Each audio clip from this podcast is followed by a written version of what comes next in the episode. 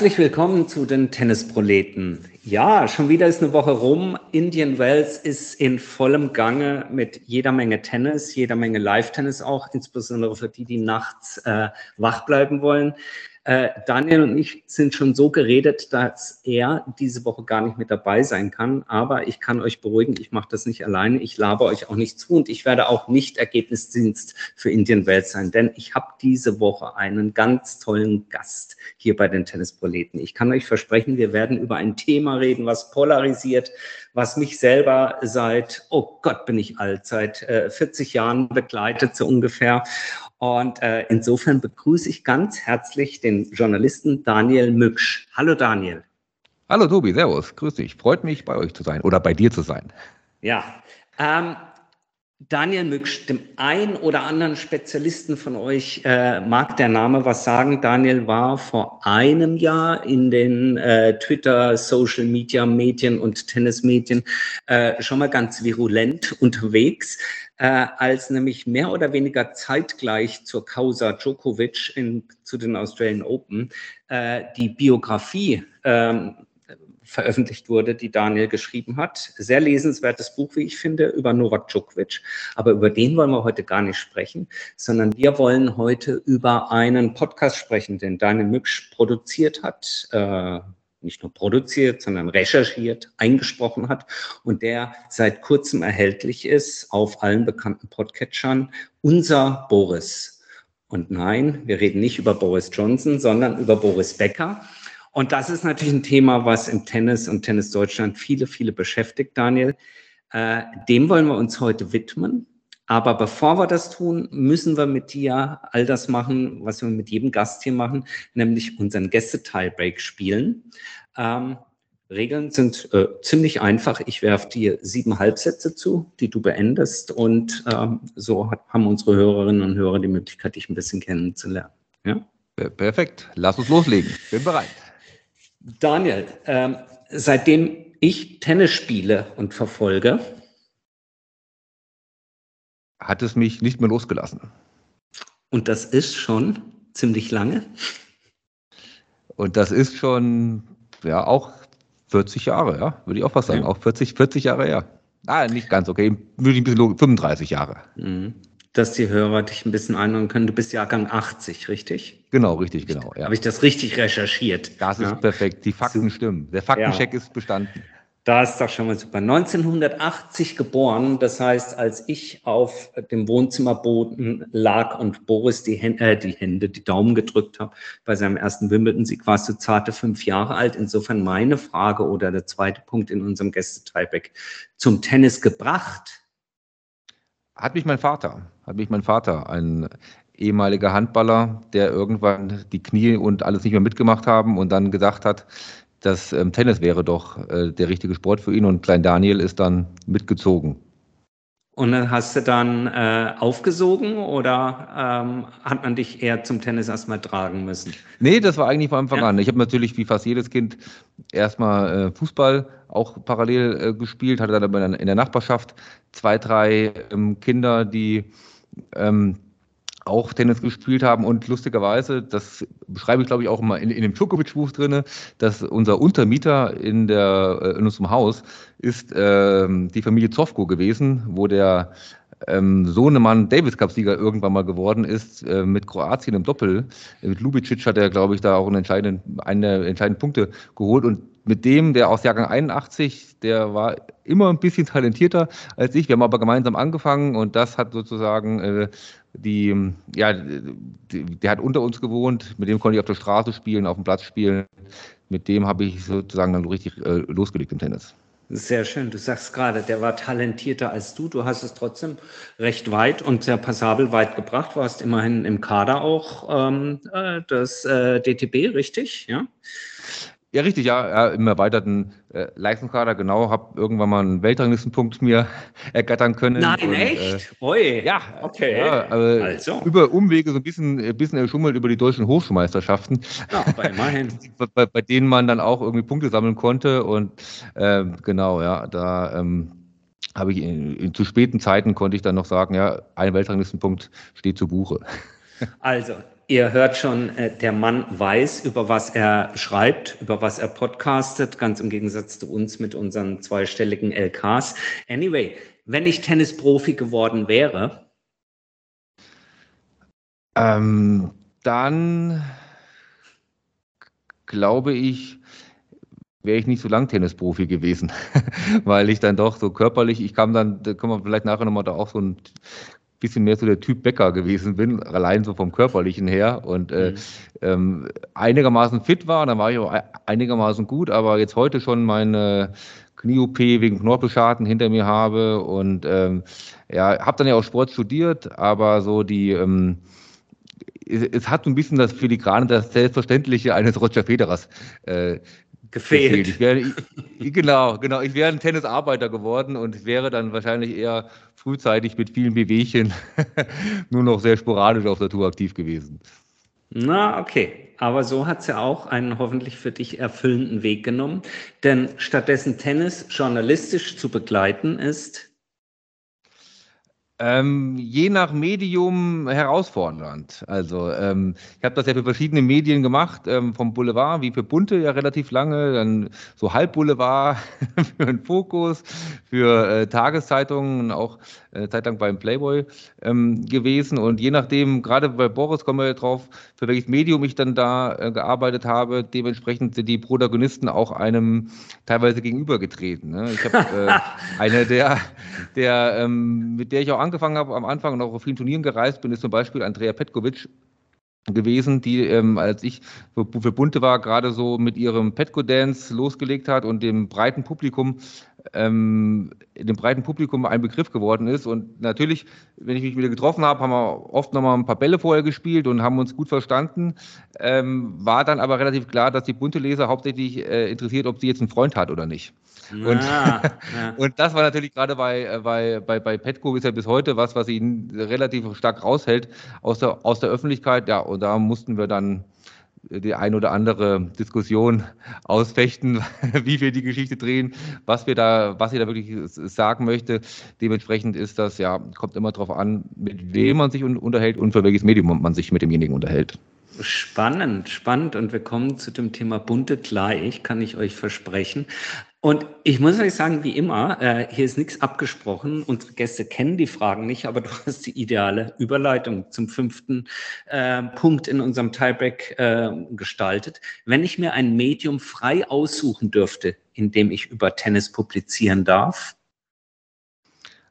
Oh ja, da muss ich jetzt Kollegen nennen oder eine Zeitung, Zeitung nennen, die ich über die ich noch nie gearbeitet habe, ähm, die ich aber äh, selber sehr gerne lese. Ich glaube, da würde ich die Süddeutsche nehmen. Die, äh, die, mir ähm, eine der wenigen Zeitungen, wo es auch noch ein bisschen mehr Platz gibt für Tennis. Das habe ich auch bei meinen ähm, Stationen, gerade bei meinen Tageszeitungen zum Schluss gemerkt, dass Tennis doch relativ stark ähm, nach hinten wandert sowieso und dann äh, ein bisschen weniger Platz bekommt und ähm, das ist bei den Kollegen der Süddeutschen manchmal noch ein bisschen anders und auch die Art zu schreiben mit so einem, ähm, naja, sage ich mal, nicht Ironie, aber wo man zumindest auch Ironie manchmal vielleicht ein bisschen Platz hat, ein bisschen äh, nicht, so, nicht so eine steife Sprache. Ich glaube, dann würde ich ähm, die, die Kollegen bei der Süddeutschen äh, nehmen. Ähm, der Kollege Gerhard Kleffmann, den treffe ich auch ab und zu ja mal. Der ne, machen das aber gut. Wie gesagt, das ist jetzt keine, das ist keine Bewerbung für für, für die Kollegen, äh, das können wir alle schon so weitermachen.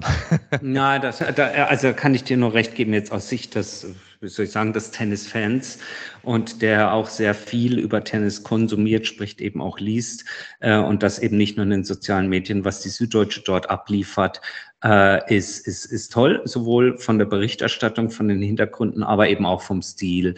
Äh, Jetzt ganz aktuell haben sie natürlich äh, drüben den Jürgen Schmieder, der Indian Wells begleitet. Auch immer tolle Artikel, kann man wirklich nur empfehlen. Absolut, kann ich die auch gleich nochmal den Hörern empfehlen. Mal genau. einen ganz anderen Tiefgang haben. Ich meine, er lebt ja. da drüben, er lebt in L.A. Äh, er bringt das amerikanische Feeling sozusagen noch rein. Ich habe es auch sehr genossen, ihn bei den US Open da zu verfolgen und so. Also äh, bin ich vollkommen bei dir. Kann man nicht äh, hoch genug äh, loben, die Arbeit da der Süddeutschen Zeitung. Sechstens, so einen wie Boris Becker.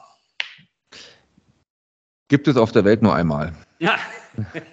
da bin ich mir wirklich sicher. Da, da, war ich mir vorher fast schon sicher, äh, bevor ich mit der Arbeit für den Podcast gestartet habe, ähm, weil ich ihn ja dann auch vorher immer wieder mal getroffen habe. Aber wenn man das mal erlebt hat, wollen wir auch nicht so viel, zu viel wegnehmen, äh, wie er sich in der Öffentlichkeit bewegt, wie die Öffentlichkeit auf ihn reagiert. Ähm, habe auch wirklich andere ähm, viele Sportler treffen dürfen, auch große Sportler, sei es ähm, Michael Schumacher, Dirk Nowitzki, äh, so Konsorten, sowas wie mit Boris Becker habe ich nicht nochmal erlebt. Ein Phänomen. Ähm, bemerkenswert, äh, faszinierend, für manche erschreckend, abstoßend. Wir kommen gleich dazu. Dann siebtens, letzter Punkt, letzter Aufschlag von mir, dein Return zu. Als Boris Becker 1999 sein letztes Match bestritt, ähm, hat sich die Welt für ihn danach verändert. Hat sich die Welt innerhalb von 24 Stunden ähm, verändert. Also ähm, kommen wir sicherlich auch ja nachher nochmal hinzu, gerade Jetzt für direkt. Jetzt direkt, Jetzt genau. Direkt. Denn meine Anschlussfrage an dich Perfekt. und damit die Einleitung ist, worum geht es im Podcast Unser Boris? Ähm, ja, der Titel, mit dem Titel haben wir natürlich versucht, gleich ein bisschen so eine Doppeldeutigkeit und auch den Inhalt ganz gut abzufangen. Ne? Wir haben sehr, mit sehr, sehr vielen Leuten habe ich gesprochen, die sich mit Boris Becker beschäftigt haben und ihn aus nächster Nähe, wirklich nächster, nächster Nähe gesehen haben, aber natürlich auch unser Boris, äh, wie wir alle, äh, wie er unser Leben geprägt hat, mein Leben geprägt hat und wie diese Wahrnehmung auf diese Person, auf diesen Sportler äh, gewesen ist. Und in diesem Jahr, was du ja im letzten Aufschlag angesprochen hast, 1999, da hat sich ja das genau geändert. Da ist er natürlich von dem Sportler innerhalb von einer Nacht praktisch zu einer Boulevardfigur geworden. Nicht, dass er vorher nicht auch schon im Boulevard stattgefunden hat, aber ähm, was ich auch ja fast überraschenderweise nach Veröffentlichung von vielen gehört haben, dass sie das gar nicht wussten, dass der, dass es wirklich an einem Tag gewesen ist, das Match gegen äh, Patrick Rafter und abends dann die Besenkammer, vermeintliche Besenkammer mit ähm, Anna Ermakoffer. Äh, mhm. nee, Anna nicht, das ist natürlich mit seine, das ist seine Tochter. Ähm, mit, der, mit der Mama von äh, Anna gewesen, mit Angela Ermakoffer ähm, gewesen ist. Genau, und dass das so in diesen zeitlichen Abschnitten so ähm, schnell passiert ist und wirklich so äh, die Abfolge, die Ereignisdichte so hoch ist, ist wiederum auch wirklich ein bisschen symbolisch für das Leben von Boris Becker. Und deswegen äh, war für uns auch irgendwann klar, dass wir genau mit diesem Erzählstrang ähm, starten wollen und diesen Tag, diesen 30. Juni 1999 als Auftakt nehmen, um das Leben von Boris Becker in all seinen Höhen und all seinen Tiefen nochmal zu erzählen. Und da betone ich gleich nochmal und auch in seinen Höhen, weil das war mir persönlich, ich habe das ja schon ein bisschen ausführen dürfen, ähm, als Tennisspieler, als Tennisfan, als jemand, der Boris Becker immer begleitet hat, wirklich wichtig, dass wir Boris auch nochmal seine sportliche Bedeutung herausarbeiten und ähm, nicht nur ähm, mit äh, oder am besten gar nicht mit Häme Spott äh, so auf diese Figur äh, der letzten Jahre blicken, sondern wirklich diese Größe von ihm auch nochmal darstellen. Sehr schön, sehr schön. Äh, wir kommen gleich äh, sozusagen zur, zur, zur ersten Folge und wie das Ganze startet, denn äh, so sind wir beide sozusagen auch aneinander gekommen oder zueinander gekommen, um hier darüber zu sprechen. Aber ähm, äh, ich, ich, ich kann dir da nur recht geben, die, die, die sportliche Würdigung, ich nehme das jetzt vorweg, denn ich habe natürlich alle bisher erhältlichen Folgen gehört, äh, die gelingt dir und dem Team, das den Podcast produziert hat, wirklich sehr, sehr gut.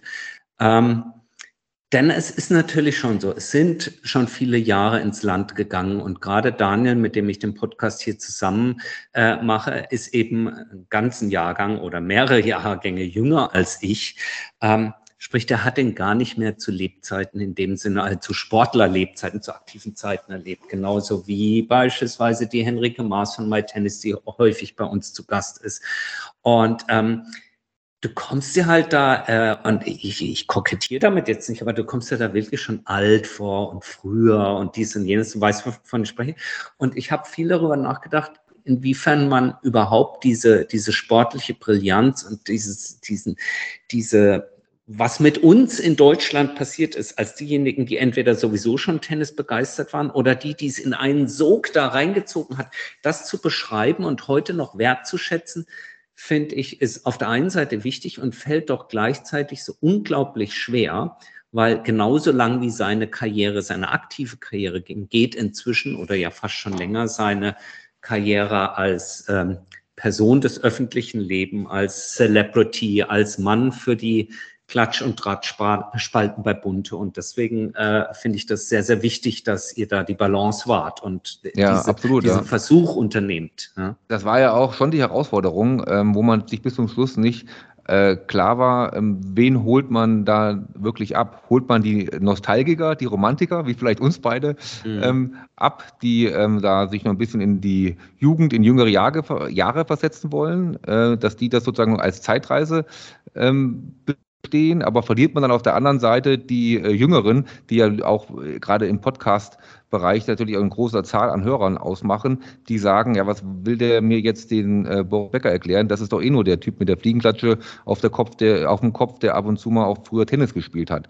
Und das ist für mich bis jetzt mit der positivste Effekt dabei, dass, wenn ich so dieses Feedback, was bei mir eingetroffen ist, ähm, man muss nicht alles mögen dabei, aber zumindest, dass das anscheinend ähm, gelungen ist, dass sozusagen die Schnittmenge sich aus beiden äh, Zielgruppen, aus beiden ähm, angesprochenen Gruppen äh, speist. Und das äh, muss ich, kann ich mit einem Lächeln auf den Lippen wirklich sagen, macht mich sehr froh. Ja, das, das ist auch, weil ich, ich habe auch darüber nachgedacht, es ist ja auch gerade für eine jüngere Generation heute so relativ schwer, das nachempfinden zu können, insbesondere dann, äh, wenn du versuchst, das in Bildern nachvollziehen zu können. Denn äh, natürlich kann man sich den ein oder anderen äh, Sieg, das ein oder andere packende Match auf YouTube heute nochmal reinziehen. Nur, das ist ja nicht wirklich ein Vergnügen. Das ist aus heutiger Sicht sehr stark pixelig. Man muss sich eigentlich häufig viel, viel stärker denken, wo der Ball gerade sein könnte. Und deswegen finde ich, so viel äh, Lob an der Stelle sei dann doch erlaubt, ist äh, dir in dem Podcast ähm, und in diesen Folgen sehr, sehr gut gelungen, indem du eben die Menschen, die mit ihm sehr, sehr eng zusammengearbeitet, zusammengespielt oder ihn sehr eng erlebt haben, indem du die in einer, wie es ich bisher noch nicht erlebt ha hast, äh, Detailgenauigkeit, aber eben auch in einer notwendigen Zeit und Dauer zu Wort kommen lässt, die ein anderes Medium so nicht bietet. War das für dich so äh, die, der, der entscheidende, ausschlaggebende Punkt, dass du gesagt hast, ich mache einen Podcast? Weil du hättest dich auch an einen Film wagen können oder ein Buch schreiben können. Ja, ja genau. Nee, da hast du eigentlich wirklich sehr, sehr äh, den Punkt gut getroffen, dass man ähm, als selbst Podcast-Hörer ähm, von, auch von Sport oder auch aus anderen Bereichen schätze ich es sehr, dass die Leute da ähm, oft länger zu Wort kommen und man auch den Kontext einfach viel, viel äh, besser einordnen kann und auch die Leute besser vorstellen kann. Und das war für mich auf jeden Fall ein Grund, ähm, das als Podcast zu machen. Ähm, als Beispiel kann man da zum Beispiel den ähm, Uli Kühnel aus, auch aus der ersten Folge nehmen, der einem erstmal vom Namen her wahrscheinlich nicht so viel sagt. Ähm, der, der Bespanner, Begleiter, Fahrer, äh, wie man ihn auch immer bezeichnen möchte, von Boris über, äh, über zehn Jahre gewesen ist und der wirklich bei jedem Turnier an seiner Seite gewesen ist. Kommt bei ihm noch dazu, dass er auch so als typisches Ruhrpott-Kind, er bezeichnet sich auch im Podcast als Straßenjunge aus Gelsenkirchen, auch eine gewisse Art zu sprechen hat, die, die auch einen gewissen Entertainment-Faktor hat, aber der halt wirklich beschreiben kann, wie das ist, äh, äh, mit Boris Becker um die Welt zu reisen, was er da so erlebt hat, was er für ein Typ auch war, woran er aus seiner Meinung nach dann auch gescheitert ist, aber da braucht man halt schon ein wenig Platz und ein wenig äh, Zeit, dass derjenige auch ausholen kann. Ne? Das ist ähm, als in einem Podcast einfach am ehesten möglich. Ich habe auch äh, in den Büchern, die ich geschrieben habe, auch wenn man da Zitate oder so verwendet, das sind dann halt doch oft nur drei, vier Zeilen und es bleibt dann, äh, man bekommt dann schwieriger so ein Gefühl für so Leute. Das mag bei manchen, die man sowieso kennt aus dem äh, Bereich, wenn wir jetzt bei Novak Djokovic oder so bleiben, äh, einfacher zu sein, ähm, die auch schon in der Öffentlichkeit stattfinden, aber bei so jemandem, dem man, wo der Name einem erstmal nichts sagt, äh, dann das ist, glaube ich, in der Tat ähm, dann der, das Podcast ein sehr, sehr gutes Medium, um die irgendwie wirken zu lassen und die ähm, den Hörern wirklich, äh, dass, dass, dass die Hörer wirklich das Gefühl haben, sie kommen denjenigen nahe. Sehr schön. Ich muss an der Stelle sozusagen meine, meine erste Reaktion von vor zwei, drei Wochen, als ich das erste Mal darüber sprach, etwas einfangen. Ich werde sie aber trotzdem gleich nochmal wiederholen, weil es eigentlich die, ähm, na, was heißt die Aufforderung an euch draußen ist, wenn ihr das hört, oder die, die Bitte an euch, äh, dran zu bleiben, falls es euch so gehen sollte wie mir. Meine erste Reaktion nach dem Hören von Folge 1 war, oh, warum starten die denn mit der Besenkammer? Und dann ist das, ich hau's jetzt erstmal nur so raus, und dann ist das wahnsinnig boulevardesk. Das war so bunte, bildmäßig so. Das war meine erste Reaktion. Und ähm, dann bin ich aber hingegangen äh, und habe nochmal drüber nachgedacht und habe jetzt eben, wie gesagt, alle erhältlichen Folgen gehört und meine es jetzt besser einordnen zu können. Ja? Aber wer wäre ich, das jetzt einzuordnen? Sag du uns doch mal, warum dieser Start? Welches Ziel verfolgt eigentlich die Startepisode und kannst du die Menschen beruhigen, denen es so erging wie mir? Ja, ich versuche es auf jeden Fall. Also ich kann das erstmal auch, auch das, das, ist ein relativ normales Gefühl, auch kann ich jetzt auch gar nicht sagen, dass du, dass ich das Gefühl habe, dass du da irgendwie seltsame Antennen hast und das so äh, und es überhaupt nicht so, man überhaupt nicht so empfinden kann. Ähm, es ist, glaube ich, schon, wie ich eben auch schon gesagt habe, die erste Folge ist schon der Versuch, diesen Wahnsinn im Leben von Boris Becker zu zeigen. Diese zwei Zeiten, äh, diese zwei Seiten, die er hat und auch diese Zeitenwende, die sich auch bei ihm vollzogen hat. Vom Tennisspieler dann wirklich zur Boulevardfigur und auch zur derjenige, der ähm, wirklich die ein oder andere, sehr viele ungünstige Entscheidungen in seinem Leben danach, äh, ja. dann danach getroffen hat. Und da kommt man natürlich dann nicht so ganz weg äh, von, von einer auch boulevardesken Betrachtung, ne? die, ähm, weil es dann einfach sich sehr, sehr viel auch auf diesem, auf diesem Parkett abgespielt hat wiederum nicht nur, aber natürlich die Gewichtung hat sich verschoben. Äh, sagen wir, wo, wo, wo dann zu seiner Spielzeit vielleicht 80-20 war, ähm, 70-30, ist er mindestens 50-50 relativ schnell geworden für Boulevard sportliche äh, Betrachtungsweise und dann hat sich dann wirklich äh, die, das Mehrheitsverhältnis zum Boulevard, äh, zum, zum Boulevard verschoben. Und ich glaube, äh, die Idee war, so zu starten, kam auch ein bisschen, als sich das Go oder die Zusage von Uli Kühnel hatte, der ja an dem Tag dabei gewesen ist. Ne? Man kann äh, einiges auch finden, recherchieren, aber ich konnte halt wirklich den äh, Uli Kühnel fragen, war das so? Also äh, wann war das? Um wie viel Uhr war das so? Wann habt ihr in der Lobby gewartet und Boris kam nicht? Und das ist auch neu, das muss man sagen, oder beziehungsweise das war, war und ich habe sehr viel über Boris Becker gelesen und sehr, äh, eigentlich alles begleitete, Fanboy sozusagen.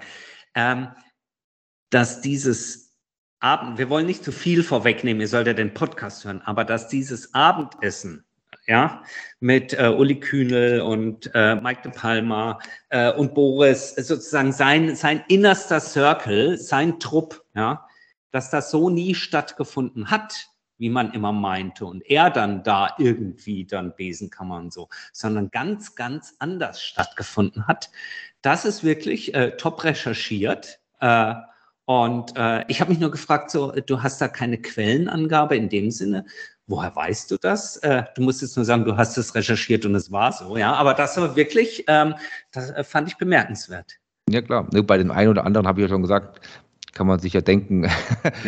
wer mir da sozusagen das, äh, das, das Go dann gegeben und gesagt, ja, ja, ja, das war so.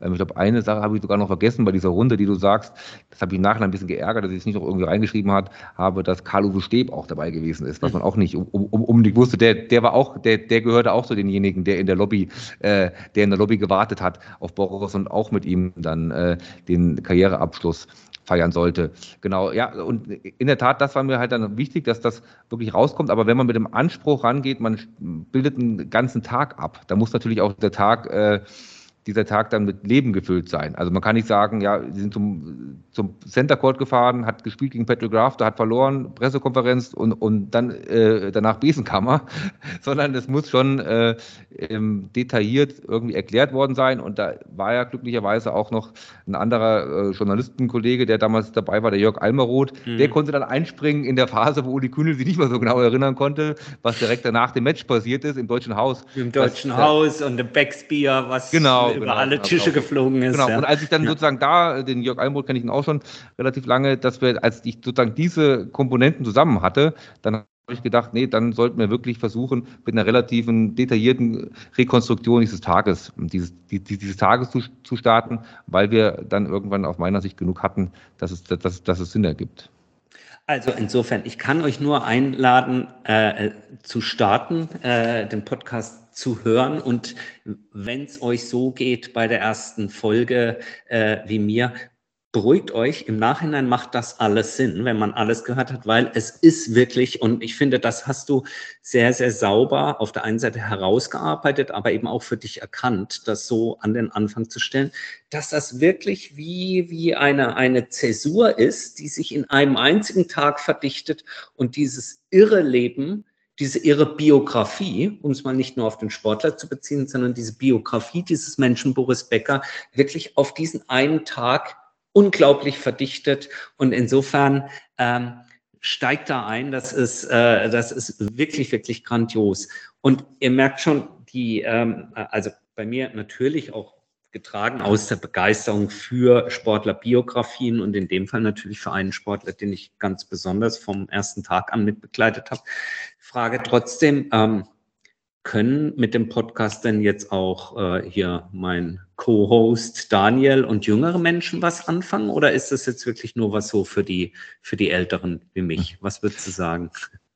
Ich glaube und hoffe natürlich schon, dass auch die Jüngeren, dass auch mein Namenskollege äh, damit was anfangen kann, weil es natürlich diesen Wahnsinn um ihn herum denen vielleicht auch nochmal nahe bringt. Jetzt sind natürlich Tennis-Insider ähm, auch schon äh, nicht ganz unbefangen und wissen natürlich, dass Boris mal äh, ein großer Sportler ähm, gewesen ist, aber so manchen ist diese Größe dann nicht so ganz bewusst. Also geht es los, um dann den Schwenk wieder ein bisschen zu seiner Insolvenz zu machen. Bestverdienender Sportler, äh, teilweise äh, Weltsport zum Weltsportler, Sportler des Jahres gewählt worden. Ähm, das ist mir auch nochmal klar geworden, wenn ich mich mit noch älteren äh, ähm, äh, Menschen, die, die ihn begleitet haben, gerade am Anfang unterhalten habe, die auch nichts mit Tennis zu tun haben, dass wirklich die aufgestanden sind nachts, um Boris Becker zu gucken. Das mhm. mag uns ja, weiß ich, wenn wir jetzt äh, Football-Fans oder so sind, mal so gehen, dass wir irgendwie ein NFL-Spiel nachts gucken. Aber das wirklich jemand, der mit Sport nichts zu tun hat, nachts um drei Uhr aufsteht, um Boris Becker sich anzugucken, dann äh, da ich, das ist, kann man sich heute teilweise wirklich nur noch schwer vorstellen, wo jeder so seine Nischen hat, in denen er sich ausschließlich bewegt. Da ist auch immer meine Uroma mir nochmal in den Kopf gekommen, die irgendwie mit 85 ich irgendwann mal bei uns am Garagentor mit Tennisschläger in der Hand gesehen habe, die nie mit Tennis was zu tun hatte, die mir dann äh, damals noch als kleiner Junge irgendwann gesagt hat, ich wollte mal probieren, das sieht beim Boris immer so einfach aus. Ne? Und das ist so eine, äh, diese ähm, Faszination, diese Bewegung, die er ausgelöst hat auf ein, ja, auf ein ganzes Land. Das, dann sind wir ja wieder bei unser Boris. Ich glaube, das ist für Jüngere doch nochmal auch äh, ähm, spannend ähm, nachzuvollziehen. Und vielleicht haben sie dann ein bisschen eine Erklärung auch für andere Verhaltensweisen, die Sie mitbekommen haben, sozusagen im Boulevardleben, dass dann nicht entschuldigt. Das ist ja auch nochmal ein wichtiger Punkt, dass man nicht sagen soll, er konnte nicht anders, er konnte sicherlich oft anders, aber ähm, wenn man trotzdem so gelebt hat wie er, so diesen Wahnsinn, seitdem er 16, 15 ja eigentlich ist, äh, um, um ihn herum mitbekommen äh, hat, da muss man äh, ein wenig wie Markus Lanz reden, das macht was mit einem. und, ich, und ich glaube, dass, ähm, dass, dass das gerade für, für, für, für Jüngere, und das ist auch das Feedback, was ich bis jetzt ehrlicherweise bekommen habe, doch auch wirklich spannend ist, das nochmal, äh, das nochmal nachvollziehen und sich zu vergegenwärtigen. Kann ich dir nur recht geben. Was glaubst du, was war die größte Hürde bei dem Projekt?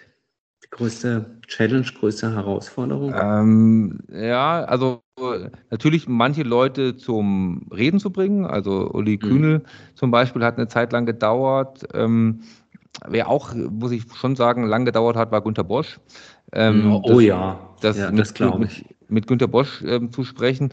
Weiß nicht, ob äh, du dich, ihr euch daran erinnerst, letztes Jahr kam ja dieser Film Der Rebell raus, ähm, hat mir seine Tochter ähm, wirklich eindringlich erzählt, dass da die Interviews, die er dafür gegeben hat, ihm nicht gefallen haben, weil die Leute mit von Tennis nicht so viel Ahnung hatten. Ähm, ich habe ihm dann ganz, ganz schnell mein Buch über Djokovic geschickt, dass er da mal rein, äh, dass er da mal reinlesen kann und glücklicherweise äh, glücklicherweise hat ihm das gefallen. Äh, das war für mich eine ganz skurrile Situation, kann ich nur kurz erzählen, habe ich auch gar nicht im äh, Podcast erzählt, dass ich dann ähm, für Gunter Bosch das Buch signieren musste. Also ich, also ich saß sozusagen mit, der, mit einer der prägenden äh, deutschen Tennistrainern überhaupt zu, zu, zusammen und war für mich auch, ich habe ihn persönlich das erste Mal getroffen, auch irgendwie äh, ein besonderes Moment, schöner, ein, ein schöner Moment und auf einmal reicht der mir das Buch rüber und will, dass ich, dass, dass ich ihm da eine Widmung oder so reinschreibe, war äh, auf jeden Fall für mich auch ähm, ein sehr schöner Moment, aber das hat auf jeden Fall auch gedauert, ähm, ihn dann äh, zu überzeugen. Wurde dann sehr, sehr, sehr langer Tag in Berlin mit ihm. Ähm, und der letzte, wo es auch noch ähm, schwierig war, nicht schwierig, aber auch gedauert hat, das ist die Folge, die jetzt dann kommt, das ist die Folge 5, da ist Gebhard Kritsch äh, äh, drin in, de, in einem Interview, äh, in einer sehr, sehr langen Interviewpassage, der ehemalige Physiotherapeut von Djokovic Djokovic, der Österreicher, der mit Boris da auch jahrelang umhergereist ist, auch in der Phase, ähm, als es dann losging mit der Insolvenz. Und er erzählt, wie er sich immer noch als wirklich ein enger Freund von Boris sieht und wie er das miterlebt hat, wie Boris dann auf einmal äh, sich ein bisschen naja, verändert hat, aber zumindest wie diese, ähm, diese Thematik an ihm einfach genagt hat. Und ähm, Gebhardt äh, hat eigentlich gesagt, er, er hätte Boris immer zugesagt, dass er das in der Öffentlichkeit sowas nicht macht, aber ich habe mit, ihm auch schon ein, zwei andere Sachen gemacht und da hat er gesagt, äh, lass uns erstmal sprechen und dann schauen wir mal, wie das so wird. Und dann äh, hat er aber direkt nach dem Gespräch gesagt, können wir alles so eins zu eins verwenden und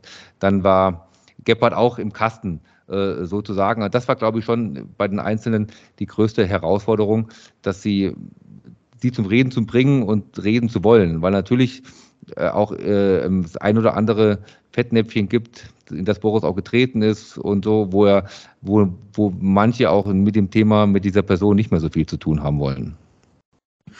Sehr gut. Und ich kann es an der Stelle nur, nur unterstreichen, dass auf der einen Seite natürlich das Medium Podcast den Raum und die Zeit, vor allen Dingen die Zeit bietet, diese Menschen so ausführlich zu Wort kommen zu lassen. Und ich finde, was euch, äh, deinem Team und dir eben sehr gut gelungen ist, ist eben diese Vertrauensbasis zu schaffen.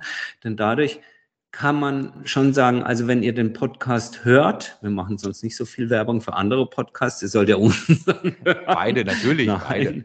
Beide, ja.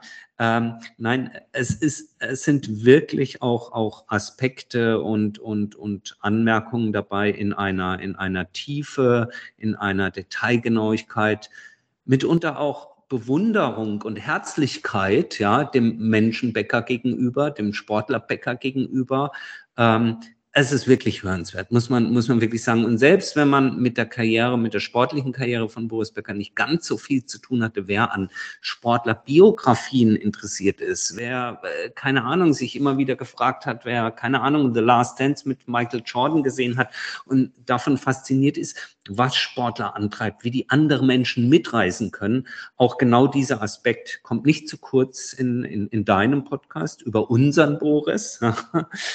Und insofern würde ich dich gerne zum Abschluss unseres Gesprächs fragen, was denkst du eigentlich persönlich über Boris, wenn du das sagen möchtest an der Stelle? Ja klar, gerne, absolut. Ich meine, das ähm, ist, eine, ja, Boris ist, ähm, ich überlege gerade, ja, du hast eben auch schon gesagt, dass du auch als Fan ihn lang begleitet hast und ähm, er ist absolut schwer zu greifen. Er ist, ähm, ich habe Interviews mit ihm geführt, da hatte ich wirklich das Gefühl gehabt, ich bin ihm, ich bin ihm nahe und wir sind irgendwie auf einer Wellenlänge waren wir natürlich auch und war alles äh, wunderbar. Es gab Interviews, wo er dann einem das Gefühl gab, einen nicht zu kennen und in dem Moment vielleicht auch so, man wird so viele Leute auf ihn einprasseln, ähm, ist, hat er einem vielleicht auch dann ab und zu mal wieder vergessen. Also er kann einem das Gefühl geben, sehr, sehr nah an ihm dran zu sein und dann wiederum ähm, sehr, sehr weg. Und dann können wir ein bisschen die Klammer auch ganz am Anfang schließen. Ähm, ich glaube einfach auch, wenn man das vergleicht, da kommt da dann auch mal Diskussionen mit anderen ähm, Straftätern, mit anderen Sportlern, äh, ähm, wie, wie, wer sich wie wo verhält, dann ist mein Resümee schon immer zu der Person Boris Becker, die gibt es halt nur einmal. Da gibt es keine mhm. Blaupause, wie man sich verhalten ähm, kann, was richtig oder was falsch ist. Ähm, ähm, dass man sich an Gesetze halten sollte, ist sicherlich richtig, aber ähm, die, die, die Beweggründe und wie so ein Leben dann so verlaufen kann, kann man einfach nicht nachvollziehen, wenn man sich nicht mit der Person Boris Becker äh, beschäftigt hat. Da kann man dann mit, kann man auf Uli Hoeneß verweisen, äh, da fehlt dann aber die komplett globale äh, Faszination für die Person. Uli Hoeneß ist bei uns eine sehr, sehr große Person des öffentlichen sportlichen Lebens, kennt in Australien, in, in den USA, in Asien niemand. Aber wenn Boris über, in, in den äh, Ländern über die Straße geht, sind sofort 100 Leute um ihn, um, um ihn herum heute noch. Und ähm, wie gesagt, ich will damit nur sagen, dass diese Einflüsse, die dieser Mann hat, die auf ihn einprasseln seit ja, 40 Jahren, ähm, sind unglaublich und deswegen ja, würde ich sagen, für mich ist Boris, äh, um es pathetisch zu sagen, Boris ist einfach einzigartig. Vollkommen, vollkommen bei dir. Und es ist lustig, ich habe in der, in der Vorbereitung auf unseren Podcast auch nochmal gedanklich solche, eben insbesondere deutschen Sportler, Weltklasse-Sportler durchgegangen und mir ist kein Vergleichbare eingefallen. Also es geht jetzt nicht darum, war Max Schmeling größer als Boris Becker oder sowas. Aber selbst, selbst ein Franz Beckenbauer ist in, in den Facetten, wie du Boris nachzeichnest in dem Podcast, wie man ihn auch erleben kann, äh, und ganz egal, was man von ihm hält, ja, äh, ist, glaube ich, selbst ein Franz Beckenbauer nicht, nicht vergleichbar. Mit Abstrichen vielleicht noch, und tragisch genug, weil wir können es heute nicht mehr einschätzen, wäre es vielleicht gewesen ein Michael Schumacher, der aber wiederum ganz anders zu verorten ist von seiner Persönlichkeit. Ja. ja. Aber äh, insofern ist es wirklich eine Einzigartigkeit. Und äh, ich kann dir an der Stelle, ey, wir sind ein subjektiv leidenschaftlicher Podcast, wir müssen hier nicht neutral sein. Wir haben die Kollegen der SZ vorhin gelobt. Ähm, ich kann dir nur sagen, ich danke dir ganz herzlich dafür, dass du dich dieses äh, Projektes angenommen hast, dass du das auf die Bahn gebracht hast. Es ist wirklich großes Hörvergnügen und äh, ganz, ganz fünf Sterne Hörempfehlung von uns Tennisproleten. Und ich danke dir ganz herzlich, denn äh, du hast mir damit als, als äh, Boris Becker äh, Fan, Begleiter, wie auch immer, der ersten Stunde, ja, äh, eine ganz große Freude bereitet und auch mit ganz vielen Insights und äh, ganz, ganz herzlichen Dank. Ah, das freut mich wirklich, das freut mich wirklich sehr. Das ist, da wird man ja fast schon ein wenig rührselig, muss ich oh. sagen, dass das ja auch der Grund ist, warum er es auch gemacht hat. Das ist wirklich, wenn man so, so ein Feedback bekommt, dann, ähm, nee, freut mich, freut mich, freut mich wirklich sehr und äh, hoffe auch, dass die letzten beiden Folgen dieses Vergnügen aufrechterhalten. Danke, ich danke dir wirklich sehr herzlich. Ganz bestimmt, Daniel. Ähm, eine Abschlussfrage noch. Schon ein Folgeprojekt in der Pipeline? ja, oh Gott, wie viel kann man jetzt sagen?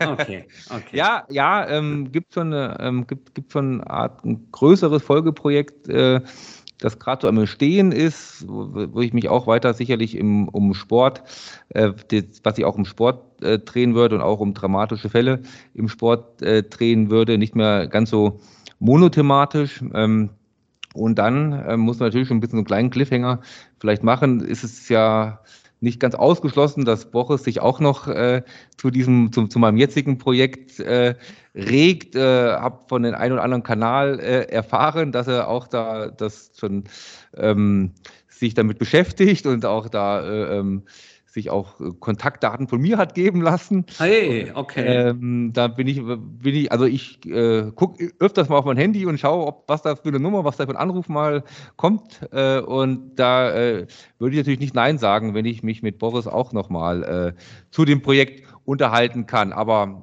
da kann ich leider nichts Konkretes sagen. Da ist momentan noch viel Hoffnung dabei, einfach nur. Das wäre natürlich grandios und trotzdem darf ich das sozusagen an der Stelle werten, dann musst du dich nicht selber loben, wie du es gemacht hast. Ich finde es trotzdem gut, dass das nicht von Boris Becker autorisiert ist und dass es eben nicht zusammen mit Boris Becker gemacht worden ist. Denn ich glaube, eine der Schwächen äh, der heutigen Sportproduktionen, egal ob die visuell, audiovisuell, ähm, äh, journalistisch sind, äh, ist, äh, dass, dass das biografische Darstellung immer stärker äh, in die Regiekunst des äh, zu biografierenden ja, ja. Äh, fallen. Das hat irgendwann mal angefangen mit Stadion TV, keine Ahnung, bei den Bayern, beim HSV, äh, mit Aufkommen äh, von Amazon und Netflix mit entsprechenden ähm, Dokumentationen, die Total. als Dokumentationen herkommen. Für mich aber nichts anderes. Ich verurteile es nicht, aber es ist Fan-TV. Ja. Da ist keine genau. kritische Distanz. Und jetzt eben ganz aktuell natürlich auch die gesamten Diskussionen um Harry und Meghan. Ähm, äh, sind das, ist das dann das, was ich wirklich hören möchte? Ja, das ist, sag ich mal, kann, ich kann mir da boulevardeske Unterhaltung ansehen, aber insofern finde ich es gut, dass es in dem Fall ähm, nicht von Boris von unserem Boss, von Herrn Becker, wie auch immer autorisiert wurde. Aber wenn es als Folgeerscheinung äh, oder als Follow-up erscheint, drücke ich dir natürlich die Daumen und werde einer der Ersten sein, der es hört. Ich halte euch, ich halte euch auf dem Laufenden. Gerne. ganz, ganz lieben Dank, Daniel. Lieben Dank euch draußen fürs Zuhören. Wenn es euch gefallen hat, äh, gerne euer Feedback an kontakt.tennisproleten.de, natürlich auch auf den sozialen Medien, Twitter, Insta, Facebook unter Tennisproleten, ihr kennt das.